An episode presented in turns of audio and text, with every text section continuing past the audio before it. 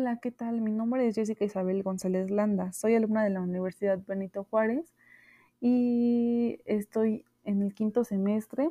En este semestre estoy llevando la materia de exodoncia y en esta parte ah, estamos hablando sobre las técnicas de anestesia, la cual es muy importante conocer. Y esta materia me es impartida por la doctora Marisela eh, Ponce Enríquez, la cual nos ha explicado muy bien y empezaré yo haciendo como un breve resumen para que todos nosotros conozcamos todo, todas las técnicas. Empezaremos hablando qué es la anestesia. En la práctica en odontología, eh, sabemos que para hacer algunos procedimientos clínicos y quirúrgicos mm, requerimos de ellas.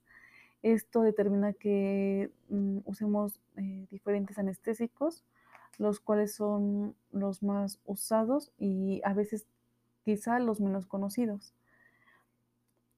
Bueno, eh, la anestesia local es eh, definida como la pérdida de la sensación en una área circunscrita del cuerpo sin presentar pérdida de conciencia. Esto quiere decir que solamente la utilizaremos, por ejemplo, para anestesiar una cierta parte sin afectar a otras áreas.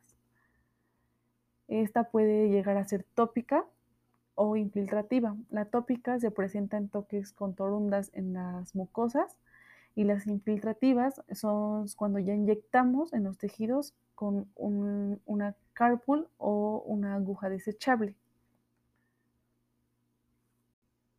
Para esto existen dos tipos de grupos que son los ester y los amidas.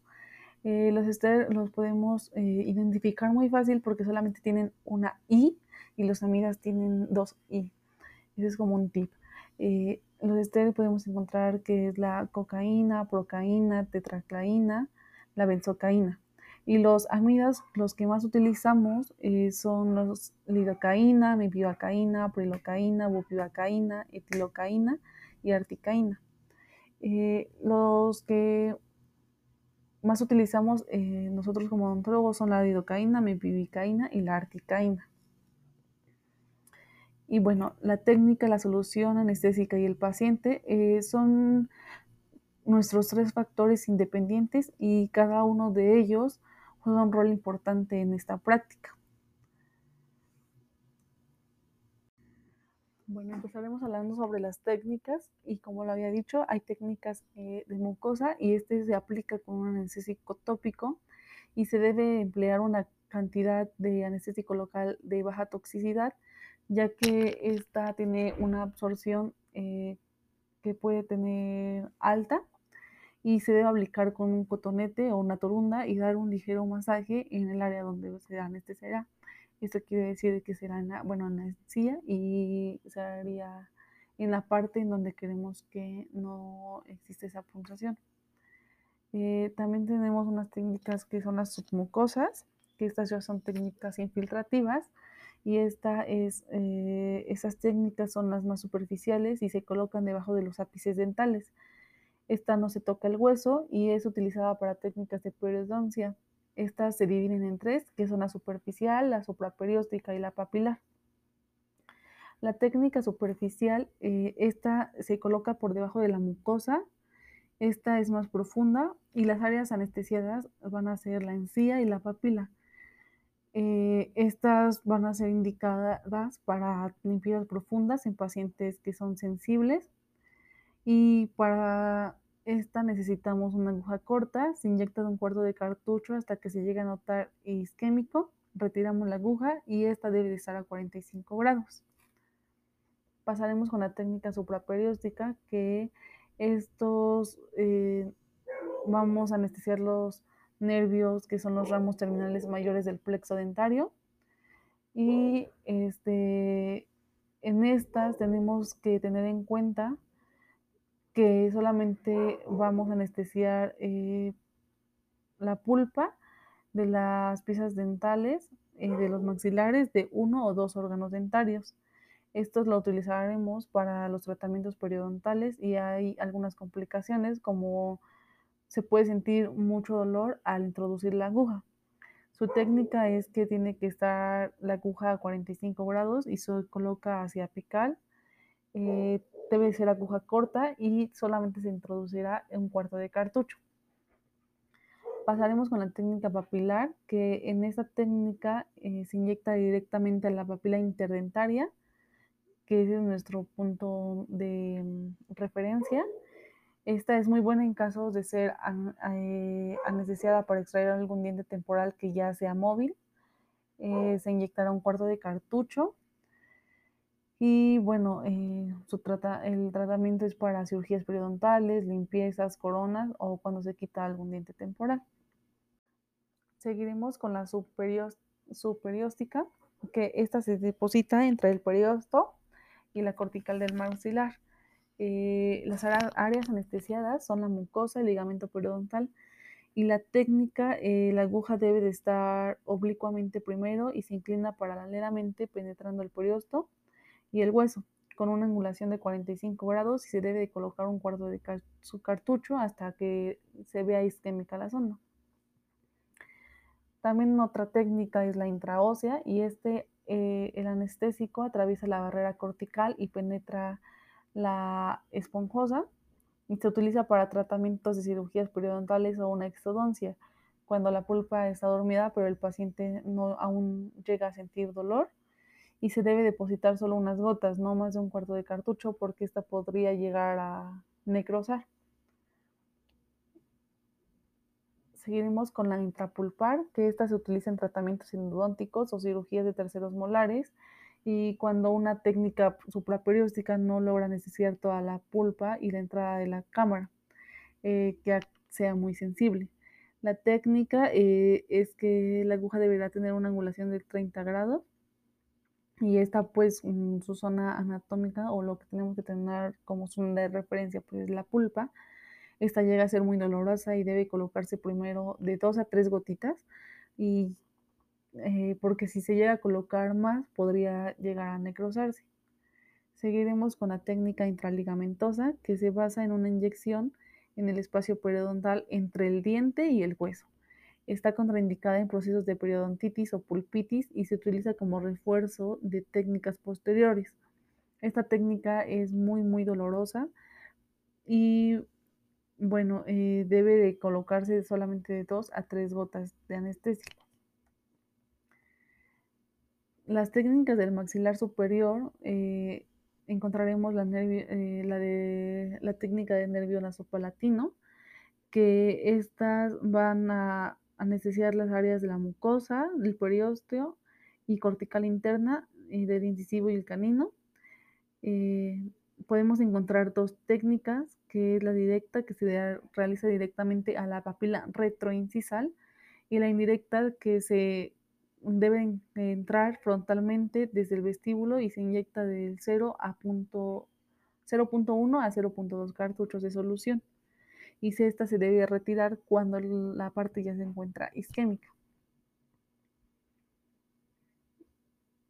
Bueno, algunas complicaciones que encontramos en esta es que puede haber una penetración exagerada y puede traspasar a la nariz y luego a la faringe y puede haber necrosis.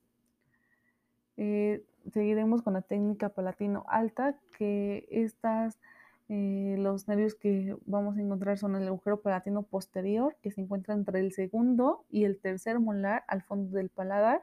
Son nuestras áreas que vamos como referencia. Las áreas anestesiadas van a ser la rama maxilar, la fibromucosa del canino o tercer molar y la cortical externa e interna de la pulpa. La técnica es que introduciremos desde la comisura labial opuesta, se penetra de 0.3 a 0.5 con una aguja corta y debe colocar gotas hasta que se vea isquémico y esperar 5 segundos para ya poder inyectar, bueno, poder eh, penetrar con la aguja. Algunas complicaciones es que exigen hemorragias por punción de vasos o necrosis en la mucosa. Esta la utilizaremos para cirugías por vía palatina o cierre quirúrgico de comunicaciones bucoinusuales. Seguiremos con la del nervio maxilar palatino, posterior o superior palatino. Eh, en esta parte vamos a necesitar la pulpa y los dientes de las semiarcadas, periodonto y vestibular y el hueso de las piezas dentarias y los tejidos blandos y el hueso del paladar duro. Eh, esta vamos a utilizar una aguja larga y vamos a poner en la posición del paciente debe ser suprina y el respaldo de la unidad debe estar a 30 grados. Respecto al piso de boca eh, debe estar mm, abierta y solo se debe introducir en la zona del nasopalatino de 3 milímetros y en la parte posterior 7 milímetros. El nervio infraorbitario, eh, bueno, vamos a encontrar eh, que esta va a ser para, utilizada para cirugías en partes blandas extrabucales en, o en la extracción de caninos incluidos o una cirugía apical. Existen dos técnicas en esta parte, que es la punción del fondo del vestíbulo, que es el primer molar y canino en el fondo del saco, en la cual se debe inyectar de 1.8 eh, del cartucho. Y eh, bueno, también en estas, como les había comentado, existen técnicas que su única diferencia es la posición. La de Niels, esta se debe localizar el foramen infraorbitario y que se toma de referencia el segundo premolar superior y el bisel debe estar a 5 milímetros fuera del fondo de saco y depositar 3 cuartos de cartucho. La técnica de Evers es la dirección de inserción que se toma de referencia el eje longitudinal del canino superior con dirección al foramen infraorbitario. Y la de Parch eh, sus referencias es que son las mismas a las anteriores, que se toman como base del ángulo mesioincisal al disto buscal, al disto gingival, perdón, del incisivo central del labio a anestesia. La técnica del nervio alveolar medio esta, eh, nos ayuda a bloquear el plexo nervioso de los premolares y la raíz mesiovestibular de la primera molar superior eh, las áreas anestesiadas que vamos a hacer son la pulpa, el periodonto, la tabla externa, la encía vestibular, el labio superior y la parte lateral de la mejilla. En esto utilizaremos una aguja corta y solo se depositará un medio cartucho. La angulación de la aguja debe estar a 45 grados en relación al diente que se infiltrará. Y bueno, estas sus indicaciones son para cirugías periodontales o extracción de premolares o cirugías periapicales. En esa la única complicación que encontraremos es que puede existir edema. La técnica del nervio alveolar superior, eh, bueno, las áreas anestesiadas que vamos a hacer va a ser la pulpa, el hueso, el periosto y la encía vestibular, la raíz palatina y listo vestibular del primer molar superior y el segundo y tercer, tercer molar. Las técnicas es que se debe de punzar en el fondo del vestíbulo de 7.7 milímetros de angulación de 45 grados en relación al diente que se va a infiltrar y solo se, este, se infiltrará de 0.5 a 1 a 1 milímetro. La técnica cigomática baja o de tuberosidad, estas este, vamos a tomar como referencia las, eh, las terceras molares esta técnica, eh, bueno, tenemos que identificar los orificios y tuberosidad del maxilar de 2 a 3 centímetros encima del borde oclusal del tercer molar, como ya lo había dicho, y la boca del paciente debe estar casi cerrada, eh, la aguja debe de ser larga y dirigiéndose de atrás hacia arriba. La técnica cigomática alta, eh, los puntos de referencia son el pliegue mucolabial y su proceso cigomático del maxilar, el borde anterior y la apófisis coronoides de la mandíbula, eh, que es la tuberosidad del, del segundo y tercer molar superior.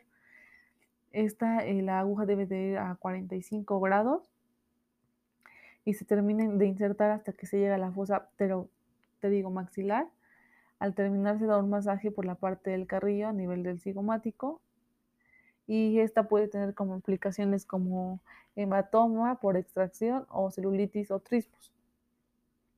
Eh, las técnicas del maxilar superior son, por ejemplo, la, eh, la, técnica del nervio mentoniano, que en esta vamos a hacer punción en el vestíbulo al nivel del primer molar o entre las raíces de los segundos premolares y la aguja entrará de 10 a 15 grados y el bisel hacia el hueso se inyectará medio cartucho y se utilizará una aguja corta y debe solo penetrar 5 milímetros. Esta lo utilizaremos para tratamientos periodontales, curetaje o limpieza profunda. La técnica incisiva eh, vamos a usarla para tratamientos como operatoria, endodoncia, exodoncia y cirugías desde premolares hasta incisivos. Eh, en esta utilizaremos una aguja corta y solo eh, infiltraremos un cuarto de cartucho. En el, con el dedo índice nos apoyaremos para presionar por debajo de los ápices de los premolares y el paciente percibirá un poco de dolor que indicará que ahí es el agujero mentoniano y entonces la aguja deberá de entrar ahí.